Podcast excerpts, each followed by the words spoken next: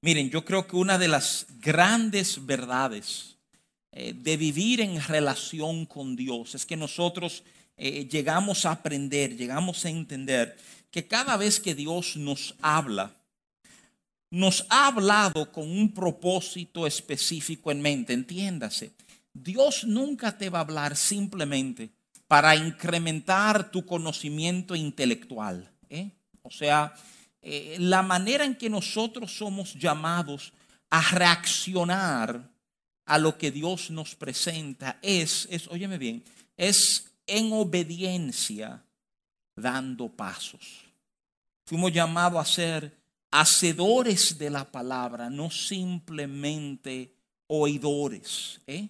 O sea, eh, cuando nos relegamos a un plano de, de oidor, ¿verdad? Entonces hay algo en nosotros que no está funcionando, no está respondiendo como debe. Inclusive cuando tú te detienes a dar como un vistazo eh, al Nuevo Testamento, tú, tú descubres que hay como frasecitas bien curiosas. El Evangelio de Juan capítulo 1, verso 12, habla de los que les recibieron. Mira qué cosa, o sea, hay un llamado de parte nuestro a recibir lo que Cristo ha hecho, ¿verdad? Apocalipsis capítulo 3 habla de él tocar a la puerta, ¿verdad? Y habla de que si respondiéramos, si abriéramos, pero, pero fíjate, o sea, pone ese peso, ¿verdad? Hemos oído y nos toca responder, nos toca reaccionar. Mi, mi oración es que inclusive con lo que vamos a compartir hoy, ¿verdad? Que nos mueva, nos mueva Dios a hacer, que nos mueva Dios a dar pasos en nuestra vida, ¿verdad? O sea, hacer los, ajustes que tengamos que hacer para permitir, ¿verdad? Que el orden de Dios sea establecido en nosotros y por ende que la vida de Dios corra, ¿verdad? En cada uno de nosotros. Amados, quiero pedirles, digamos, eh, a, modo, a modo de inicio, ¿verdad? Acompáñenme a Primera de Juan, capítulo 3. Eso estuvimos tocando este martes pasado en nuestro estudio bíblico, pero creo que es un tremendo punto para arrancar a enseñar una serie de cosas hoy. El verso 1 de Juan 3, ¿verdad? De primera de Juan 3 dice, mirad cuál amor nos ha dado el Padre para que seamos llamados hijos de Dios. Por esto el mundo no nos conoce porque no le conoció a Él. ¿eh? Celebrando el, el, amor de Dios extendido a nuestras vidas. Y, y, déjame decirte algo, ¿verdad? O sea, los, los poetas la pegaron. Las, los poetas tenían razón. O sea, estar enamorado, entender un vínculo de amor, cambia nuestra percepción de todo lo que pasa en nuestro entorno. Experimentar verdadero amor cambia como tú lees no solamente la gente, sino las cosas que ocurren, ¿verdad? Verdadero amor tiene esa habilidad. Eh, tiene la habilidad de pintar cosas que eran difíciles y de repente tú la ves fáciles, ¿verdad? Que sé que caminar dos kilómetros para ver al enamorado, a la enamorada, ¿eh? uno lo camina como fácilmente. Pero, pero fuera de esos amores, ¿Cuántas quejas habrían en nosotros de la distancia que hay que caminar, verdad? Uno comienza a entender que es en amor, y mira cómo son las cosas para que entendamos esto, ¿verdad? Es, en amor que vemos las cosas distintas y el resto del mundo que no te enamorado, dicen, ah, pero míralo, mírale porque están enamorados, todo de color de rosa porque están enamorados. Fíjate, el, el pueblo, el público cree que el equivocado es el enamorado, ¿verdad? Pero, pero déjame afirmarte algo hoy. Comenzando ahí en Primera de Juan, capítulo 3, verso 1, a donde Juan nos llama a detenernos. Miren, miren este amor, mídanlo, pesen, lo manoseen, lo huelan, o sea, familiarícense con este amor tan extraordinario que te ha hecho hijo. ¿Qué cosa más grande nos ha pasado? Déjame, déjame simplemente decirte de nuevo, como punto de inicio una serie de verdades que quiero tocar contigo esta mañana, que es desde ese amor de Dios, es solo conectado al amor de Dios que tú y yo tenemos, óyeme bien, primero, la habilidad de ver todo tal como es. Considera eso por un segundito. no es el que está en el amor de Dios, el que está equivocado, el que está leyendo las cosas de manera errónea, es todo el que está desconectado del amor de Dios, que es incapaz de ver las cosas por su justo valor.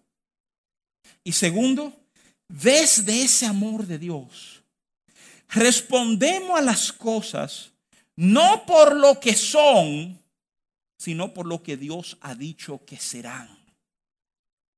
Yo soy capaz de vivir un momento entendiendo lo que Dios ha prometido sobre este momento no por la parte oscura que me toca enfrentar en este instante. Qué amor tan extraordinario.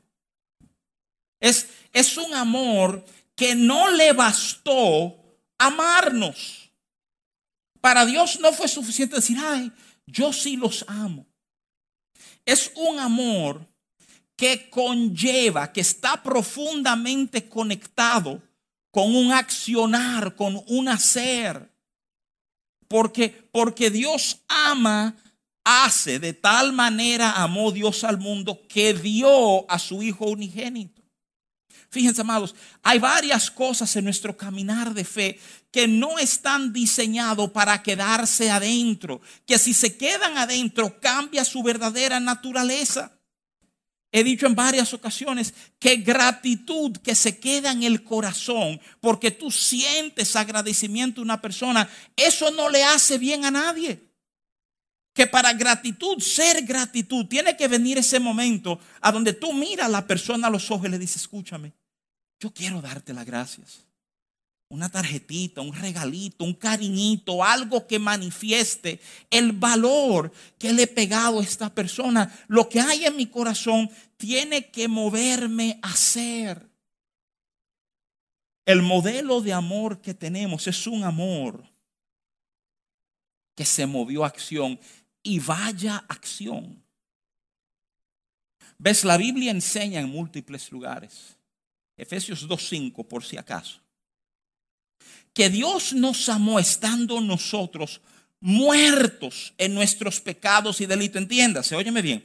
Estando lejos, estando enemistados, siendo indiferentes a Dios, nos amó de tal manera que dio a su Hijo. Y escúchame bien, escucha. Él dio a su Hijo para recibirte a ti y a mí como sus hijos. Dios no, no perdió un hijo, ganó hijos e hijas. Y, y, qué cosa de nuevo tan extraordinario como que uno pudiera pasar horas sentado tratando de hacer sentido de este tipo de amor, de esta jugada, óyeme, que no solo me ama, me toma a mí, que estaba lejos, distante, enemistado, me pone sobre peña, pone mi pie sobre algo firme. Cristo es la roca sobre la cual estamos. Me limpia, me purifica. Entonces hace algo más, óyeme bien, me santifica. El concepto de santificar va cambiando algunos detalles. Por qué. Porque santificar no es limpiar algo. ¿Ve? Santificar es cuando tú comienzas a entender que hay un propósito con esto. Yo lo estoy preparando para un propósito específico. Romanos nos dice que tenemos por fruto de haber encontrado a Cristo la santificación.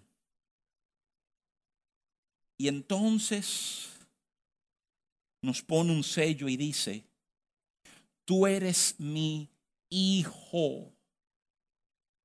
Óyeme, no mi siervo, no mi empleado, no un instrumento que yo voy a usar en un momento y luego descartar. Tú eres mi hijo. Nos llevó de ser unos indiferentes y en momentos hostiles a Él, a ser hijos amados, conectados, no solamente a su amor, sino a su propósito. ¿Cuánto, cuánto esto debe afectar nuestros corazones y nuestro entendimiento. Esto tiene que llevarme como a hacer una revisión muy seria de toda mi realidad. Decir, oye, qué cosa extraordinaria nos ha ocurrido. Que pasando de ser gente lejos, gente indiferente, a lo mejor gente hostiles hacia Dios, a ser llamados hijos e hijas. Qué amor más extraordinario. Piénsalo por un momento. Es un amor, y esta palabrita va a ser importante esta mañana, que nos redirecciona.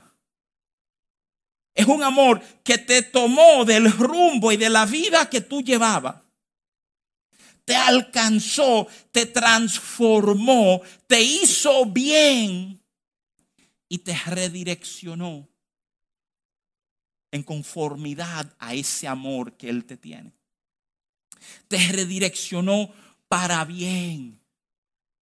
Es, es la idea inclusive, piénsalo por un instante, de un bebé que comienza a caminar y un papá le toma la mano y dice, no, mi joven, por aquí, por aquí, por aquí, por aquí. Y lo lleva lejos de donde está la mesa y los zócalos donde va a meter los deditos, ¿verdad? O sea, los redirecciona porque nos ama. Mira, déjame decirte tres cosas de este gran amor que hemos conocido para que nos sirva, digamos, de inicio, de introducción a lo que quiero hablar contigo. Primero, es imposible, imposible, escúchame, imposible encontrarte, vivir, conocer su amor y que esto no te conecte a su propósito de alguna manera. Inclusive, si tú examinas uno de los versos que más se usa reconociendo la realidad de amor, tú oyes que mucha gente te lee Romanos 8:28 y usualmente te citan la primera parte y sabemos, oye, que a los que aman a Dios, todas las cosas les ayudan a bien. Que, que porque hay amor las cosas van a salir bien, ¿verdad? Pero muchas veces obviamos la parte B, digamos, de ese verso que, al retratar una relación de amor, a donde las cosas obran para bien, hace el hincapié, especifica, esto es, entiéndase, esto aplica a los que conforme a su propósito son llamados.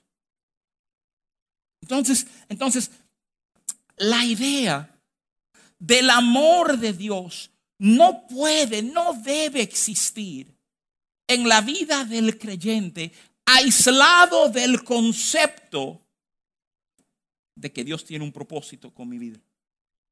De que hay algo que Dios está haciendo conmigo, ¿verdad? Y por favor, fíjate del manejo. Es, es su propósito, no es propósitos plural, no es el propósito contigo, no es tu propósito, es su propósito.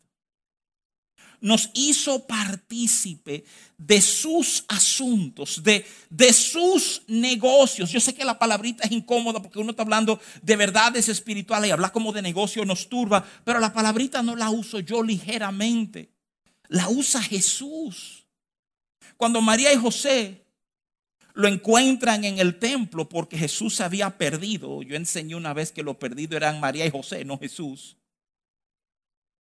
Jesús le responde diciendo que él era necesario estar en los negocios de su padre. Dios, Dios tiene negocio, Dios está haciendo, Dios tiene propósito.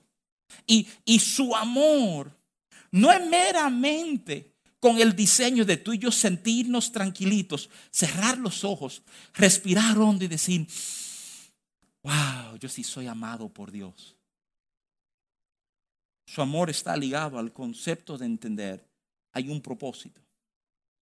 Y esa combinación de amor y propósito va a asegurar que todo obre para bien en tu vida. Lo segundo que quiero decirte es que cuando experimentamos ese amor, mira, aunque tú no lo entiendas, Solo al experimentar ese amor cambia lo que yo tengo y cómo yo puedo responder, óyeme bien, a todo lo que pasa en mi entorno. Es en primera de Juan, capítulo 4, verso 19, a donde Juan nos explica que si tú y yo le amamos a Él, si tú y yo tenemos la habilidad de decir yo amo a Dios, Eso no salió innatamente de ti. No es que, que tú aprendiste a amar a Dios y ahora tú lo quieres muchísimo. No. Es que si le amamos a Él, es por la razón de que Él nos amó primero. Entiéndase. Al Él amarme a mí, Él ha depositado algo en mí. Que hoy ahora voy a comenzar a vivir usando eso que Él depositó. Que Él depositó en ti. Míralo ahí. Así como Él te amó, Él te ha dado la habilidad de amar a otros. De tal manera que cuando lo miramos a Él decimos, ay Señor, yo te amo, realmente te dice Juan, tú puedes hacer eso genuinamente porque Él depositó en ti algo. Lo depositó, lo puso Él. Y es tan importante que entendamos esto. Porque es desde ahí que tú y yo estamos diseñados para vivir. Cuando Jesús nos llama a amar a nuestros enemigos, Él no te está llamando a hacer algo natural ni algo cómodo. ¿Cómo que amar mi enemigo? ¿Tú sabes por qué? Porque de nuevo, vuelvan al principio. El que está en amor ve la cosa de una manera que los que no están en amor dicen, pero este tipo es loco. Los que estamos en amor, podemos amar hasta los que nos odian. Jesús lo resalta. Ve acá, y si tú solo amas al que te ama, ¿qué tú has hecho distinto a cualquier gentil que hay sobre el planeta? No, no, no, no, no. Lo que a ustedes se le ha dado es superior es para poder responder a toda esa necesidad, de todo ese lugar, de todas esas situaciones a donde no abunda amor, a donde falta amor. Tú eres esa abundancia de amor en ese sitio. Ay, pero ellos como que no me aman mucho, no importa. Yo te he amado todo. ¿Tú entiendes eso? ¿Tú entiendes que Dios te ha amado todo? que Dios no te puede amar más y no sabe amar menos, que Dios no tiene cómo graduar el nivel de amor que tiene hacia ti. Y desde ahí estamos tú y yo supuestos, yo me bien, a enchufarnos, pan, a recibir y dar. Porque su amor cambia lo que hemos recibido y cambia cómo respondemos. Lo tercero que yo quiero que tú sepas sobre este amor es que en este amor nos queda revelado un elemento del carácter de Dios. Un elemento que tenemos que entenderlo porque porque este tipo de amor sin este elemento como que nos confunde, nos turbe. Tenemos que entenderlo. Déjame, déjame leerte algunos versos que te van a ayudar a tomar perspectiva. Filipenses 1.6 comienza diciendo esto, estando persuadido de esto. Pablo habla de un convencimiento profundo en su corazón. Yo estoy convencido de esta verdad, que el que comenzó en ustedes la buena obra la va a perfeccionar. Y si tú continúas viendo otra serie de pasajes, tú tomas Primera de Corintios 1.9. Primera de Corintios que a mí me encanta. Me encanta el contexto, sabiendo que Pablo le está escribiendo una iglesia que tiene problemas serios. Él está escribiendo con la intención plena de traer corrección. Traer corrección nunca es fácil. Verdadera corrección necesita abundantes cantidades de amor para que realmente surta el efecto que está supuesto a surtir. Y Pablo, cuando le escribe a los corintios, no está apostando, escúchame, a la obediencia de ellos, a lo bueno que ellos son, a que le quieren mucho a él. No. Primera de Corintios 1.9, Pablo se lo canta, fiel es Dios por el cual fuisteis llamados a la comunión con su Hijo Jesucristo, nuestro Señor. Fiel es Dios. Es, es un amor que viene de un Dios fiel. Que no, que no concibe, no entiende, no sabe lo que es no ser fiel. Me encanta como, como Pablo se lo explica a su hijo Timoteo en segunda de Timoteo, capítulo 2, verso 13. A donde él le dice, si fuéramos infieles, él permanece fiel. Y entonces le explica por qué. Óyeme, Juan nos dice que Dios es amor. Pablo nos dice que Él no puede negarse a sí mismo. Que de alguna manera su fidelidad está conectado con su esencia. Señores, es un amor que tú y yo no tenemos que temer de que mañana no va a estar. Como, como exhortaba nuestro hermano Salo en el tiempo de ministración. Yo metí la pata, entonces ya, ya yo estoy caliente con Dios. Ya Dios me tiene de lejito. Oye, el amor de Dios no tiene lejitos. Él es tan fiel que el distanciarse es negar algo sobre quién Él es. Esas tres cositas tenemos que entender sobre este amor extraordinario que no ha sido dado. Si, si hoy tú no recibes más nada, gloria a Dios, quédate con esos tres puntos. Yo quiero ayudarte a entender a dónde nos llevan esos tres puntos, pero, pero entiende, por favor, y entiéndelo de corazón, atrévete a abrazarlo. Es un amor que nos conecta a propósito, un amor que cambia lo que tenemos y cómo respondemos y un amor que nos demuestra lo que es verdadera fidelidad. Una fidelidad que no depende de que tú seas fiel, que Él va a ser fiel porque Él no sabe manejarse de otra manera. En su mente no se concibe la idea de déjame sacarle los pies a este, déjame irme para allá y no hacerle caso. Déjame subir los vidrios. Ese no es parte del esquema bajo el cual la mente de Dios opera.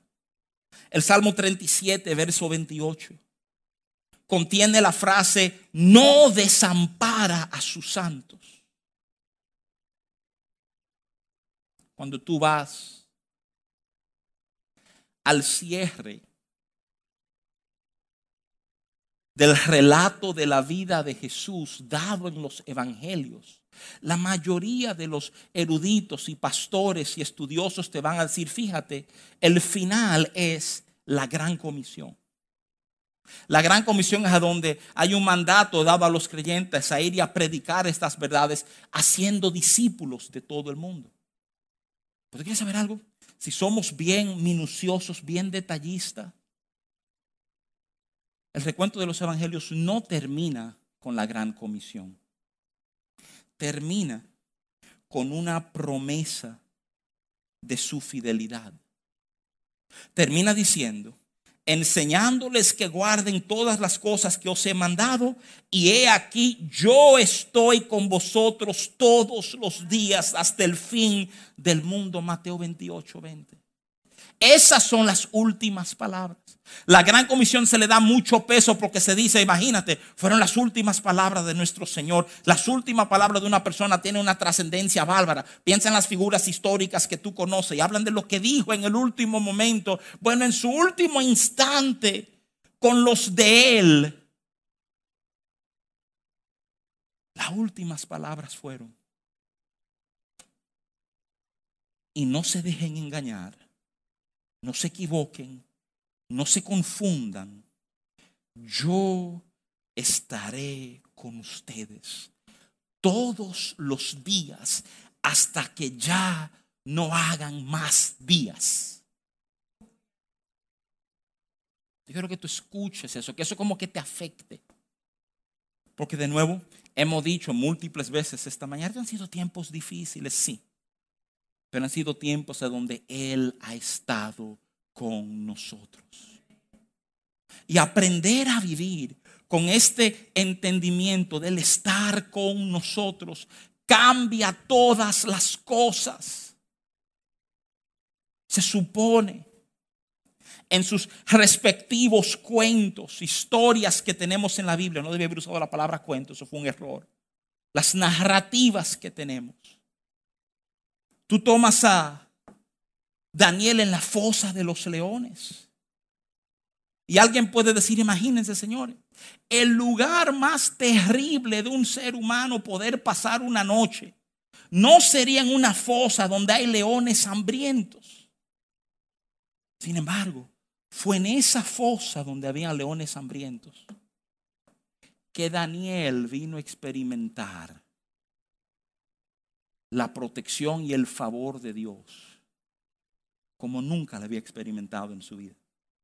Tú ves, tú nunca vas a poder experimentar que Dios te guarde de leones hambrientos hasta que tú no estás entre leones hambrientos. Tú nunca vas a experimentar que Dios te acompañe en el horno de fuego hasta que no estés en el horno de fuego. Yo no estoy tratando de con esto decirle, mira, en estos tiempos difíciles, ¿verdad? Déjame hablarte con claridad sobre estos tiempos difíciles. ¿eh? Yo creo que Dios es profundamente diestro sacando algo bueno de los momentos difíciles que tú y yo vivimos. Y si tú estás en un momento difícil, esto es un momento de tú, de tú frenarte y buscar a Dios. Porque te aseguro, óyeme bien, te aseguro que está en tu entorno. Mira, déjame decirte dos cosas. Que este, que este amor hace en nosotros. Yo quiero darte dos, dos ilustraciones de amor. Este amor que te he estado hablando, este amor que hace estas cosas, cómo este amor se manifiesta en momentos difíciles. Y, y, el primero a lo mejor es una ruta un chin larga, voy a ver cómo la corto, pero déjame, déjame ayudarte eh, a resaltarte este manejo de Jesús. En Mateo 24, tú vas a escuchar tres preguntas que los discípulos de Jesús le hacen. Mateo 24 es el pasaje que todo buen profesor de escatología usa de inicio para enseñar cosas futuras, porque mucho de lo que Jesús habla tenía que ver en ese momento, obviamente, con cosas, cosas futuras. Mateo 24, ¿verdad? Verso 3 dice, estando él sentado en el monte de los olivos, los discípulos se le acercaron aparte diciendo, oye, bien, los discípulos solo, la parte acá, pero explícanos esta cosa, dinos. Tres preguntas hacen los discípulos. ¿Cuándo serán estas cosas? ¿Y qué señal habrá de tu venida? y del fin del siglo. Estas cosas es que Jesús profetizó que aquí no quedaría piedra sobre piedra en el templo, ¿verdad? O sea, ah, entonces tres preguntas le hacen y si tú te sientas a desglosar Mateo 24, tú puedes ubicar claramente dónde Jesús responde cada una de esas preguntas. A mí me interesa mucho, a fines de lo que le quiero enseñar hoy, enfocar la tercera pregunta. Cuando, cuando sus discípulos preguntan, ¿verdad? ¿Qué señal habrá de tu venida? Y esta es la pregunta y del fin del siglo. El fin del siglo está hablando del fin del tiempo, a dónde que termina la película, cuándo es que se va a cerrar todo, cuál es el fin del mundo, ¿verdad? O sea, ¿cuándo será esto? Y si tú te sientas y examina cuidadosamente todo el recuento de Mateo 24, esta es la pregunta que Jesús responde, digamos, claramente de frente, sin ningún tipo de enseñanza alegórica, nada. Él le dice a ellos, yo lo que le dice, Mateo 24, verso 36 le dice, pero el día y la hora nadie la sabe, ni aun los ángeles del cielo, sino solo mi Padre. Yo quiero que tú entiendas lo que está pasando. Sus discípulos le están haciendo una serie de preguntas. Y a la última pregunta Jesús le dice, señores, eso del fin de todos los tiempos, eso solo lo conoce mi Padre. Y de ahí, óyeme bien, de ahí en adelante, Jesús arranca con una serie de enseñanzas que tienen, óyeme bien, tienen el mismo tema central. De ahí en adelante, tú tomas, por ejemplo, el verso 45, ¿quién es pues el siervo fiel y prudente al cual puso su Señor sobre su casa para que les dé de alimentar a tiempo? Mateo 25 del 1 al 13 habla de las 10 vírgenes. Mateo 25 del 14 al 29 de los talentos. Mateo 25 del 31 al 46 habla del juicio a las naciones, a donde los que fueron fiel a lo que él pidió son los que entran en el gozo de su Señor. Yo quiero que tú entiendas lo que está pasando. Yo quiero que tú, tú puedas enfocar con claridad lo que hay. Sale la pregunta, ¿y cuándo termina todo? Y Jesús, mira qué gesto extraordinario, le responde diciendo, óigame bien, eso lo sabe el Padre, pero a ustedes les toca ser fieles de esta forma, de esta forma, de esta forma, de esta. Mira lo que él hace. Él lo toma a ellos y le dice, ustedes están enfocándose en algo que no debe cargar sus corazones, porque eso, eso, óyeme, ni los ángeles del cielo, eso lo sabe mi Padre. Ustedes ocúpense de ser fiel. Su amor redirige las inquietudes, las preguntas, las cargas, le dice, paz, yo tengo eso. Entonces ustedes enfóquense en esto. Tuvo un resumen de esa realidad. Tú lo ves al principio de los libros de los Hechos. Hechos 1 del 6 al 8, oye esto.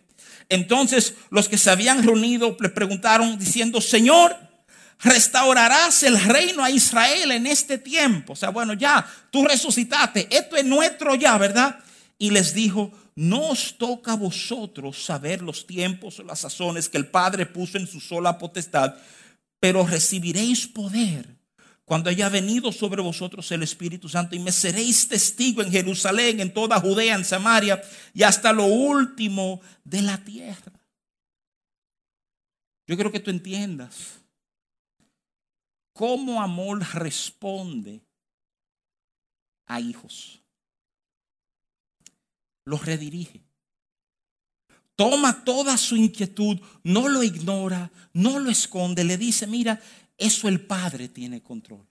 Ahora ustedes necesitan ser testigos, ustedes necesitan ser fieles.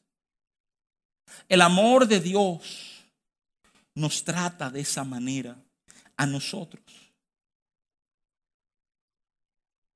nos redirige. ¿Y tú quieres saber algo? Cuando tú examinas en la Biblia hacia dónde Dios nos redirige, casi siempre hay dos, dos fines, dos cosas pasando. Y quiero compartirla contigo para ir cerrando esta reflexión esta mañana. Te pido en primer lugar que me acompañe el Evangelio de Juan capítulo 9. Evangelio de Juan 9, esta historia es una historia como en mi vida es como una fuente que no tiene fin, que cada vez que pienso que entiendo todo lo que Dios ha hecho aquí, Dios vuelve a enseñarme cosas que Él hizo en ese momento. Juan 9 habla de discípulos que ya tienen un tiempo caminando con su Señor.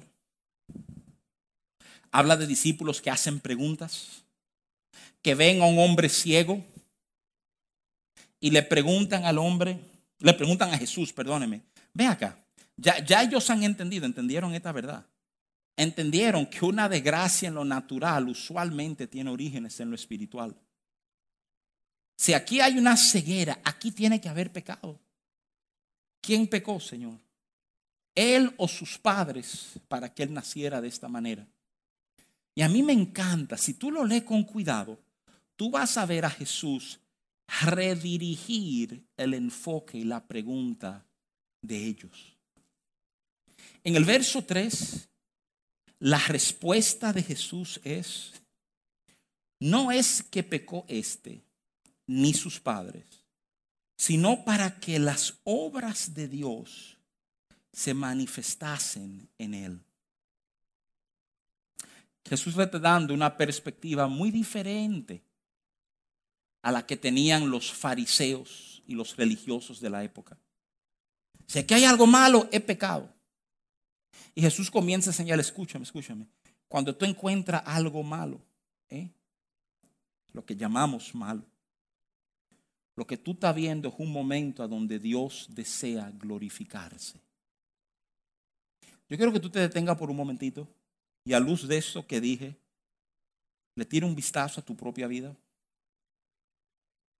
Hay situaciones malas en tu vida ahora mismo. Situaciones incómodas. Si las hay, Dios quiere glorificarse en medio de ellas. Yo quiero como que este pensar vaya afectando tu mente. Él quiere glorificarse en medio de ella. Pero ven acá. Y el que pecado no importa, es que déjame ayudarte a entender algo. No es que el pecado no importa, el pecado es, digamos, lo que dispara la necesidad de la cruz. Pero es que yo puedo vivir mi vida o atento al pecado o atento a su gloria. Y hay ejemplos en la Biblia que nos dan la perspectiva correcta. Nos enseña cómo quitar tus ojos de la desgracia que ha ocurrido y cómo comenzar a verlo a Él en medio de eso. Posiblemente el ejemplo más claro en toda la Biblia que yo conozco es la vida de José. Señores, no nos engañemos. A José le hicieron mal sus hermanos. Se cansaron de él de tal manera que la misericordia que mostraron fue no matarlo. ¿Sabías tú que el plan original era matar a José? Y uno de los hermanos habla y dice, ay, no, no, no lo matemos. Mejor tirémoslo en esta cisterna. Y cuando está pasando la caravana que va a Egipto, lo venden a esclavitud. Sus propios hermanos. Y conocemos la historia, conocemos que Dios estuvo con José. Que José prosperó. Oye, qué cosa más irónica. La idea de prosperar en esclavitud. Habrían dos conceptos más contrapuestos que esos dos que en, esclavitud en casa de Potifar, él prosperó. Y te dice la Biblia, porque Jehová estaba con él. Oye, oye esto. ¿Tú sabes por qué él prosperó? Porque había un Dios fiel que no lo iba a dejar. Y si no fuera suficiente, de esclavo pasa a la cárcel. Yo creo que esa es la enseñanza de que las cosas siempre pueden empeorar, ¿verdad? Tú pensabas que no, ¿eh? pero de esclavo a preso. ¿eh? Y ahí en la prisión, José prosperó porque Dios estuvo con él. No pintan la primera botella el encargado de la cárcel no tuvo que hacer nada porque José se encargaba de todo.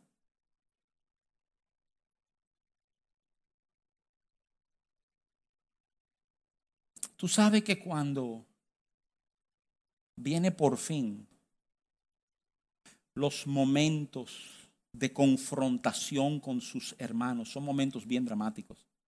Él se la pone difícil a ellos. Mete preso a Benjamín. Cuando por fin se les revela, sus hermanos se llenan de temor.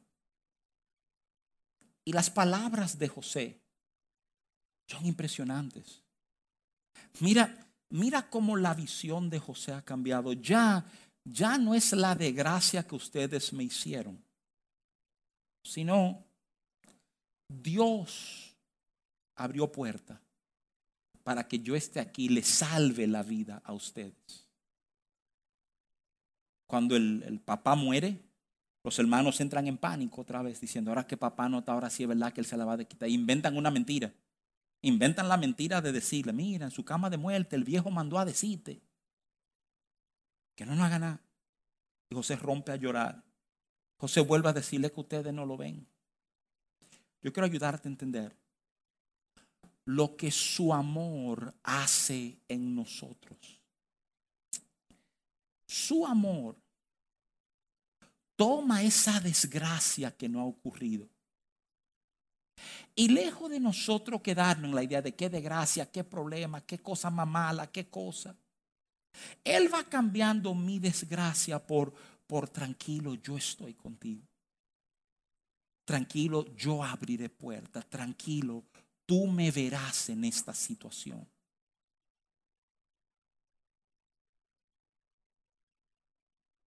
Yo creo que el mayor testimonio de José no es que no mató a sus hermanos. Ese no es el mayor testimonio de José. El mayor testimonio de José son sus hijos, Manasés y Efraín. Porque si tú te detienes en Génesis 48 y tú tratas de entender lo que quiere decir el nombre de estos jóvenes, tú descubres lo siguiente. Manasés literalmente quiere decir, oye lo que quiere decir, Dios me ha hecho olvidar. Considéralo por un segundito, porque no es un nombre como halagador. Tú quieres un muchacho que se llama olvido, ¿verdad? Algo estaba pasando en José. Hablando de sus generaciones, él reconoce, Dios me ha hecho olvidar. ¿Le hizo olvidar qué? Su dolor, su amargura, su aflicción. Déjame proponerte que desde esa perspectiva de ser un enamorado de Dios, en ese amor, Él me hace olvidar mi amargura. Y Efraín, Efraín quiere decir, Él me ha hecho florecer en el lugar de mi angustia. Piensa eso por un momentito. José es un tipo que no podemos negociar, no vamos a tratar de tapar el sol con un dedo. Le hicieron mal. Sus propios hermanos lo traicionaron. Aquí hay maldad, aquí hay mala intención. La intención era uno de homicidio. Pero Dios se ocupó de él. Y Dios en la tierra de su esclavitud, en el lugar de su prisión, lo hizo olvidar lo malo que había pasado. ¿Y por qué olvidarlo? Amados, porque nada va a amargar tu corazón y hacerte inefectivo en recibir su amor, como que amargura se apodere de ti. Y en su lugar de aflicción, Génesis 48, si necesitan la referencia, léanse todo Génesis 48. En su lugar de aflicción lo hizo florecer.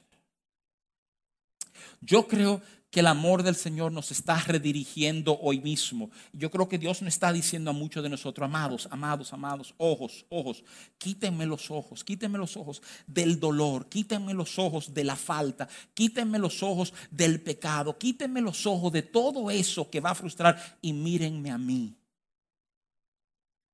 Porque yo te voy a hacer olvidar tu dolor.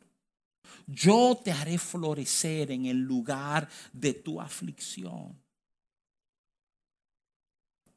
Hemos hablado de su presencia. Déjeme ir cerrando, que me he extendido un poquito más de lo esperado.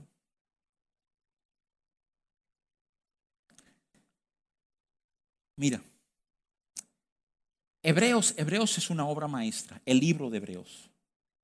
Es un contraste entre cómo Dios trataba con nosotros y cómo Dios quiere tratar con nosotros hoy. Comienza hablando que en tiempos pasados no habló a través de sus profetas y ahora no ha hablado a través de su Hijo, que es el reflejo de su misma sustancia. Hebreos no pierde palabras en decirnos que hay un nuevo pacto que es muchísimo mejor que el viejo pacto. Pero hay algo que Hebreos quiere que entendamos que se mantiene. Y es importante que lo entendamos si estamos hablando de propósito. Hebreos 4.1 dice, Temamos pues no sea que permaneciendo aún la promesa de entrar en su reposo, alguno de vosotros parezca no haberlo alcanzado. Porque también a nosotros se nos ha anunciado la buena nueva como a ellos. Pero no les aprovechó el oír la palabra por no ir acompañada de fe en los que la oyeron. Vamos a ayudarte a entender algo. Es desde este amor, desde este amor, desde este convencimiento de que soy profundamente amado y cuidado de Dios, que yo puedo entrar en verdadero reposo. Oye lo que te voy a decir. Estamos en una sociedad agotada. ¿Tú me estás oyendo? Hay un cansancio extraño y general. Y de que déjame ayudarte a entenderlo. La cuarentena cansa. La pandemia cansa. Las malas noticias cansan. Para muchos de nosotros, nuestro hogar era el lugar a donde nos desconectábamos un poquito del trabajo. Ahora nuestro hogar es la oficina. Y hay un tipo de agotamiento, de no poder desconectarnos, de no poder distanciarnos, que pasa factura sobre nosotros. E ignoramos, ignoramos, escúchame, porque Él lo dice. El autor de Hebreos, muchos entienden que es Pablo, se juega que si es Bernabé, otra figura. Pero óyeme, te dicen que hay una promesa y a pesar de haber una promesa hay gente que no lo alcanzan porque no hay fe para acompañar lo que han oído. Dejamos de alcanzar un descanso. A mí me impresiona, y esto lo he predicado en diferentes momentos, pasajes como Éxodo 33, verso 14, a donde Moisés enfrente de unas labores, de unas labores titánicas, de tener que liderar a este pueblo duro de servir. Eso es código de cabezones, ¿verdad? Tener que dirigir un pueblo, sacarlo de esclavitud, llevarlo a la tierra prometida. Frente a esa obra titánica, Moisés se detiene, tiene un uno a uno con Dios y le dice a Dios, es que si tú no vienes, yo no voy. Y cuando Dios le promete ir con él, las palabras de Dios a Moisés, de nuevo Éxodo 33, 14 es, mi presencia irá contigo. Y no le dice, y tú serás muy eficiente haciendo el trabajo. Mi presencia irá contigo. Y esto lo vamos a hacer en par de días, no te preocupes. Mi presencia irá contigo y nadie se levantará en tu contra. Mi presencia irá contigo y tú descansarás. Ese concepto es como tan ajeno. ¿Cómo es que frente a un tremendo trabajo tú me estás hablando de descanso?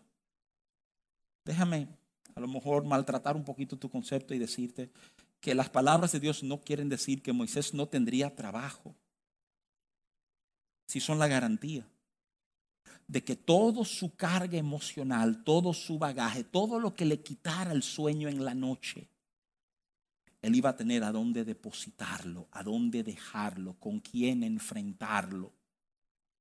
Está diciendo, tú no estás esto solo. Y porque yo esté, tú vas a poder descansar, amados hermanos.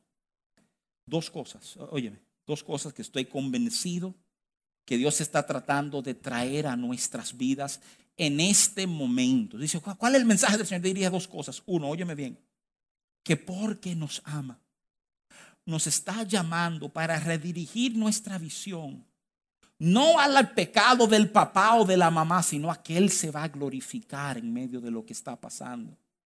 Porque te ama y te está redirigiendo para que entiendas que Él se va a glorificar. Y segundo, Estoy más convencido que nunca que estos son tiempos donde Él no está tratando de dirigir a un lugar de descanso. Aprender a soltar. Aprender a descansar en Él. Tú no estás dejando cosas en el aire, tú solo estás dejando a tu Padre Celestial. Tú no estás siendo un irresponsable, tú estás caminando en fe. Y es tan importante que tú y yo aprendamos a vivir eso, porque ahí vamos a ser renovados para correr duro tras su propósito, aún en tiempos como este. Yo quiero animar tu corazón. Quiero ayudarte a entender. Por favor, considera a José. Considera a José para que te sea fácil soltar lo malo que ha ocurrido y tú comienzas a ver lo malo como, mira, yo no sé quién fue que lo hizo, yo no sé si fuiste, imagínate, los hermanos estaban ahí Yo no sé si José dijo, mira, yo no sé si fuiste tú, de seguro que fuiste tú, pero Dios es quien ha hecho esto. Yo lo solté en banda a ustedes para agarrar lo que Dios ha prometido hacer. Tú no vas a poder agarrar tu dolor y en la misma mano la expectativa de gloria que Dios te está ofreciendo. Tú tienes que soltar uno para poder coger el otro. Su amor nos mueve. Su amor no nos deja donde nos encontró. Y tú eres muy amado por Él. Pónganse de pie, amados. Vamos a orar esta mañana. Vamos a darle gracias al Señor y cerrar esta parte aquí.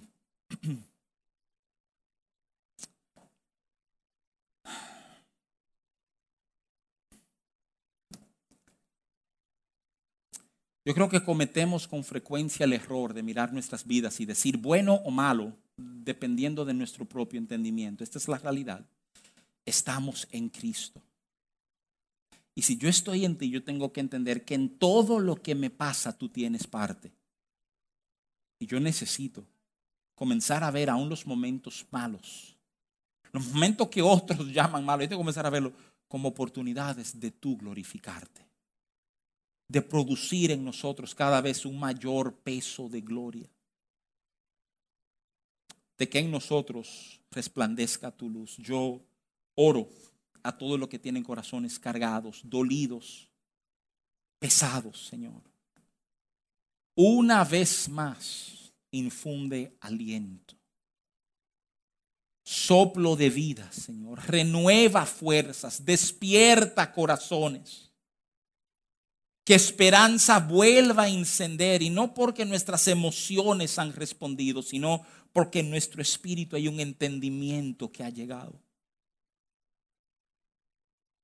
No se trata de que éste pecó, que sus padres pecaron, sino para que las obras de Dios fueran mostradas, Señor. Que esa es la historia de nuestras vidas. Redirígenos hoy. Redirige nuestra mirada, confronta los espíritus de Dios, confronta los patrones de pensamiento, confronta los hábitos que hemos desarrollado. Y vuélvenos a ti, fuente de todo bien, fuente de toda vida, Señor. Oramos consuelo, oramos, Señor, misericordia de lo alto sobre cada corazón. Padre Santo, toca nuestras mentes. Danos la gracia y la fuerza para renovar nuestro entendimiento a través de tu palabra.